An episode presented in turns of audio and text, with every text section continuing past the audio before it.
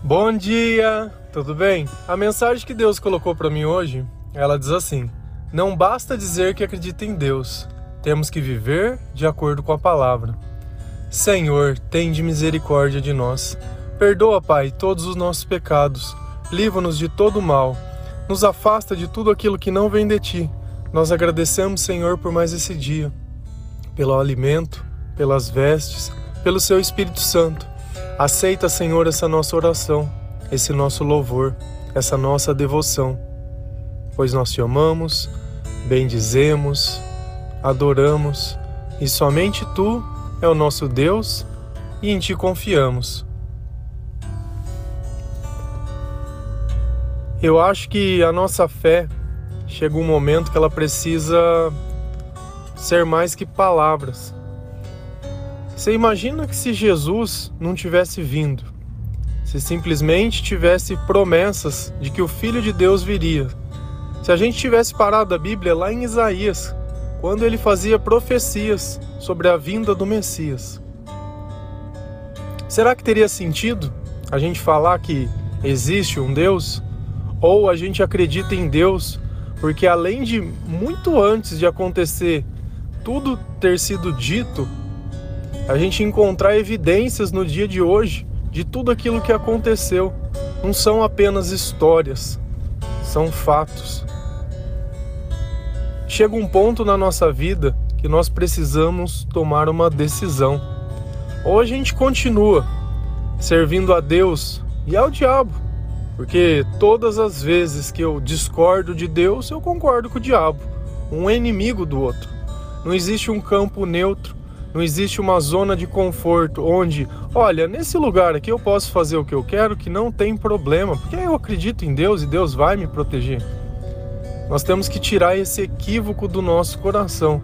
Ou a gente acredita em Deus, que a nossa boca confesse, que as nossas atitudes confirmem. Senão a nossa fé, ela é morta. Ela é inexistente. E não existe nada melhor do que pessoas que acreditam simplesmente de boca. Por quê? Porque aqueles que não se converteram olham na vida dessas pessoas e falam: bom, esse daí é da igreja, mas eles fazem as mesmas coisas que eu faço, então por que eu vou acreditar nesse Deus? O que, que Deus vai mudar na minha vida? Qual é a diferença? A partir do momento que nós que deveríamos ser a luz, somos as trevas junto, fica muito complicado. E nós, quando nós lemos a palavra de Deus, nós começamos a perceber uma mentalidade em todas as pessoas, em agradar a Deus, em obedecer a Deus e em se parecer com Deus. Porque lá em Gênesis fica muito bem claro: nós somos feitos à sua imagem e semelhança. Lá em Efésios 5, versículo 1 e 2, a palavra do Senhor lá diz assim: Portanto, sejam imitadores de Deus, como filhos amados, e vivam em amor, como também Cristo nos amou e se entregou por nós como oferta e sacrifício de aroma agradável a Deus. Portanto, sejam imitadores de Deus, como filhos amados. O amor de Deus nos capacita a viver aquilo que Deus ensina. Não simplesmente viver, mas desfrutar de tudo de bom que o Espírito Santo pode trazer para o nosso coração. A nossa vida, ela sem os sentimentos, ela não tem sentido. A partir do momento que eu não sinto nada bom, não existe razão de eu querer estar vivo. E dentro do nosso propósito, Assim como nós precisamos comer, beber água e no banheiro, nós precisamos de amor. E o amor é algo espiritual. O amor não é algo carnal. Mas a partir do momento que eu sei que eu preciso de água ou que eu preciso de alimento, mas eu não sei o que é alimento, eu vou começar a mastigar e tentar engolir todo tipo de coisa para ver o que me satisfaz. E a partir do momento que eu sinto a necessidade de amar e eu não sei o que é amor, eu vou começar a consumir pessoas. Porque eu entendi que lá no passado alguém me disse que amar era pessoas. Não o ato de eu fazer o bem inspirado pelo Espírito Santo. Não era a caridade, não era o cuidado, não, era o consumir. Aquilo que era para ser a reprodução se tornou o amor. E a gente consome pessoas. Só que cada vez que a gente faz isso, os espíritos de ambas as pessoas eles se trocam. Então, de repente, você tem vivido uma vida melhor, tem procurado louvar mais o Senhor, tem procurado viver uma vida mais digna, tem policiado o seu comportamento e você acha uma outra pessoa que não tem nada a ver com isso. Dentro de você, uma alma cheia do Espírito Santo, dentro da outra pessoa, o pecado, assim propriamente vivido e gostado. Sabe, você enquanto você luta contra o pecado, aquela pessoa ela incentiva o pecado. O que você acha que acontece? Dentro da tua cabeça existe aquele pensar velho, onde preciso me relacionar, não importa com o que, preciso mastigar para ver se dá para engolir, preciso de amor. Ainda não tive o entendimento que Deus é amor. Vou lá, saio com essa pessoa, ambos se consomem. Quantas vezes não deitou do lado e falou: não devia ter feito isso. Fica se sentindo sujo, fica se sentindo um lixo. Por quê? Porque o Espírito Santo naquele instante falou: aqui não dá para mim, tá muito impuro, eu vou ter que ir embora. Se você quer ficar, pode ficar. Só que você vai ficar sozinho nesse instante.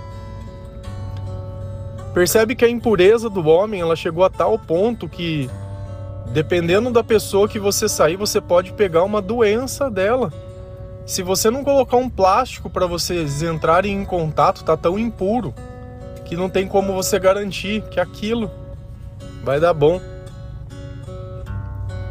Nós chegamos no fundo do poço por amor, simplesmente para não aceitar que Deus é amor, que nós precisamos do amor de Deus, que nós precisamos purificar a nossa vida, a nossa conduta. E você acha que Deus ele não fala sobre isso na palavra?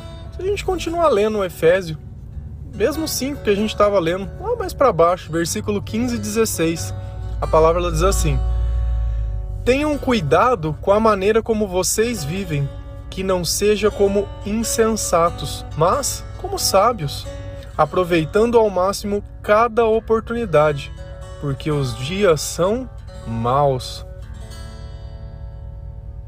Deus alertou: a maneira que vocês viverem podem trazer a bênção ou a ruína da sua vida, não como insensatos, mas como sábios Sempre que você ouvir sabedoria, lembre palavra de Deus, porque a sabedoria ela vem de Deus. É diferente de inteligência. Que inteligência? É a capacidade de resolver problemas que os homens criam, situações que são desse mundo, que não envolvem psicológico, não envolvem inteligência emocional, Sabedoria é você saber lidar com os seus sentimentos mediante as condições que a vida impõe. E ele falou uma coisa que eu já falei em áudios passados: aproveite a oportunidade do que você pode viver, ao invés de ficar chorando e lamentando o que você não pode. Às vezes nós perdemos um dia porque não aconteceu o que nós queríamos. Simplesmente esquecemos todas as outras oportunidades essa ideia de se entristecer porque não aconteceu, talvez não seja agora, possa ser amanhã, seja no outro dia, mas hoje tem diversas coisas para a gente agradecer e louvar o Senhor. No passado, quando eu olhava a vida das pessoas que viviam Cristo, eu achava que essas pessoas elas eram escravas, que a igreja proibia ela de fazer as coisas, que elas estavam abrindo mão da vida delas. Eu não tinha o entendimento que o escravo era eu. Que aquilo que eu podia fazer era justamente aquilo que me aprisionava, era aquilo que impedia eu de viver. Era aquilo que, por exemplo, se hoje eu fosse lá e bebesse mais do que eu preciso, não que nós precisamos beber, mas não tem nada de errado você tomar uma taça de vinho, tomar um copo de cerveja, não tem nada de errado. Se você tomar aquilo como alimento, não como remédio. Ai, nossa, tô estressado, vou beber. Nossa, tem que sair porque essa semana foi difícil. Não, esse tipo de comportamento, esse remédio para alma, essa diversão, isso é errado. E aí o que acontecia? Eu podia sair? Saía, bebia. O que acontecia no outro dia? Quando acordava, simplesmente não tinha outro dia para viver. Por quê? Porque eu não tinha capacidade, nem mental, nem física, nem nada. Tava sentindo a ressaca. E o duro quando a ressaca ela ainda atinge a moralidade, aquela ressaca moral, aquele arrependimento de tudo que você fez. E aí a gente começa a notar um pouco mais que nem toda oportunidade é boa quando essa oportunidade vai contra aquilo que Deus ensina. E os dias, eles são maus por si só. Deus já deixou muito bem claro disso. Então, se eu acho que eu vou encontrar bondade em algum lugar, em alguma pessoa sem Deus, você esquece. Se os amigos da igreja são chato, pode ter certeza que os amigos longe são o inferno. Pode ter certeza que vai tudo de mão dada junto. Não que eu queira condenar alguém, mas cada um condena pelo seu próprio ato, a partir do momento que eu faço aquilo que Deus diz para mim não fazer.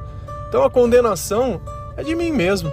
Quem sou eu para julgar qualquer um por suas escolhas? Cada um faz o que quer, do jeito que quer. A salvação ela é individual. O meu papel aqui não é julgar nem condenar. O meu papel aqui é dizer, olha, Deus tem mais para você. Se você quiser, só pedir. E a gente continua lendo Efésios 5, versículo 18 e 19, a palavra ela diz assim: Não se embriaguem com vinho, que leva à libertinagem, mas deixe-se encher pelo Espírito, falando entre vocês com salmos, hinos e cânticos espirituais, cantando e louvando de coração ao Senhor. Não se embriaguem com vinho, não se embriaguem com cerveja, não usem droga, porque tudo isso leva à libertinagem.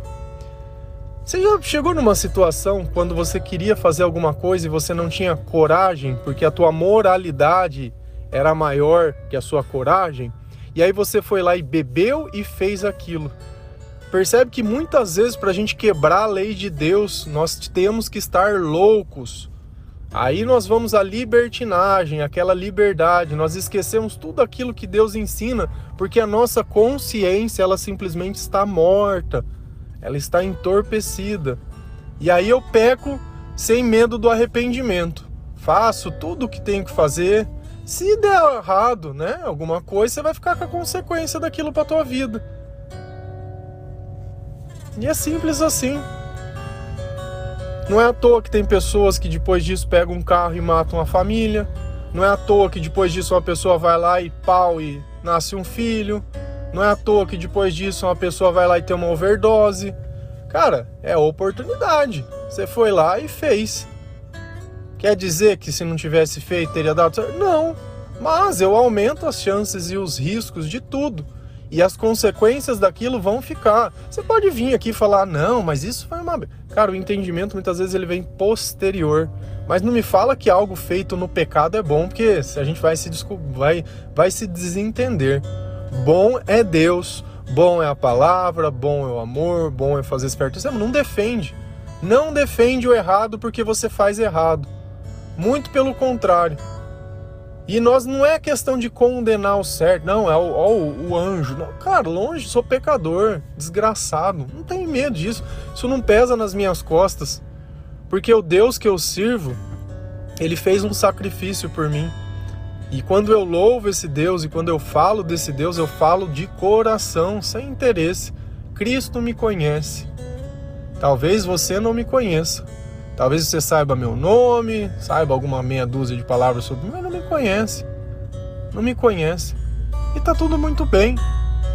Porque nós podemos caminhar juntos. A partir do momento que eu e você entrarmos num acordo, olha, vamos seguir a palavra, vamos fazer do jeito que Deus ensina. Aí nós vamos nos perdoar, nós vamos nos respeitar, nós vamos nos amar, nós vamos fazer tudo exatamente do jeito que precisa ser feito. E no final, a nossa vida, ela precisa ser um louvor para Deus, porque sem isso fica mais vazia ainda. Não é questão de quantos homens ou quantas mulheres você se deita, não é questão de quanto você tem na conta ou não tem, se você é bonito, se não é. A questão toda não é o lugar que você mora, é a casa, a roupa. A questão toda não é nada disso. Nada disso. Não é à toa que no princípio ambos, ambos viviam pelados e estava tudo muito bem. Foi a partir do momento que conheceram o mal que começaram a querer dizer: Estou pelado, não. Nossa, que vergonha. Nós temos que nos despir, com certeza, de tudo aquilo que nos impede de chegar ao Senhor. Temos que ser seus imitadores. Temos que entender a razão pela qual nós precisamos fazer as coisas de forma compulsiva. Que dor é essa? O que, que te dói?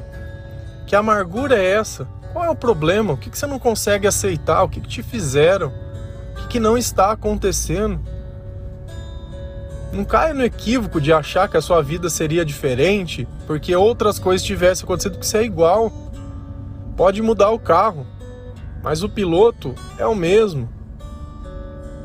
Não faz diferença nenhuma. Nenhuma. Quando a gente tenta tentar entender o que é mais importante em Deus, se é a oração, se é a palavra, é como a gente pegar um pássaro e querer dizer qual asa é a melhor, a direita ou a esquerda. A gente precisa das duas. Ou a gente faz do jeito que Deus ensina, e diz: Olha, eu acredito realmente em Deus porque a minha vida diz isso sem a minha boca falar. Ou fica difícil. Fica difícil Deus poder trabalhar na tua vida, fica difícil você poder viver os teus sonhos, você sair dessa fase. Acho que está na hora da gente crescer. Crescer. Nós não viemos para esse mundo para sofrer. Muito pelo contrário. A gente veio para demonstrar, assim como Jesus, que apesar dos dias serem maus, com Deus nós podemos ser melhores. Amém? Que Deus abençoe cada um de vocês, que o Espírito Santo esteja dentro do teu coração, que o Senhor possa causar arrependimento, que Ele te dê sabedoria, que Ele cure as tuas feridas e as tuas mágoas e que a paz de Cristo, que excede todo o entendimento, possa repousar dentro de você. Um bom dia, que Deus abençoe.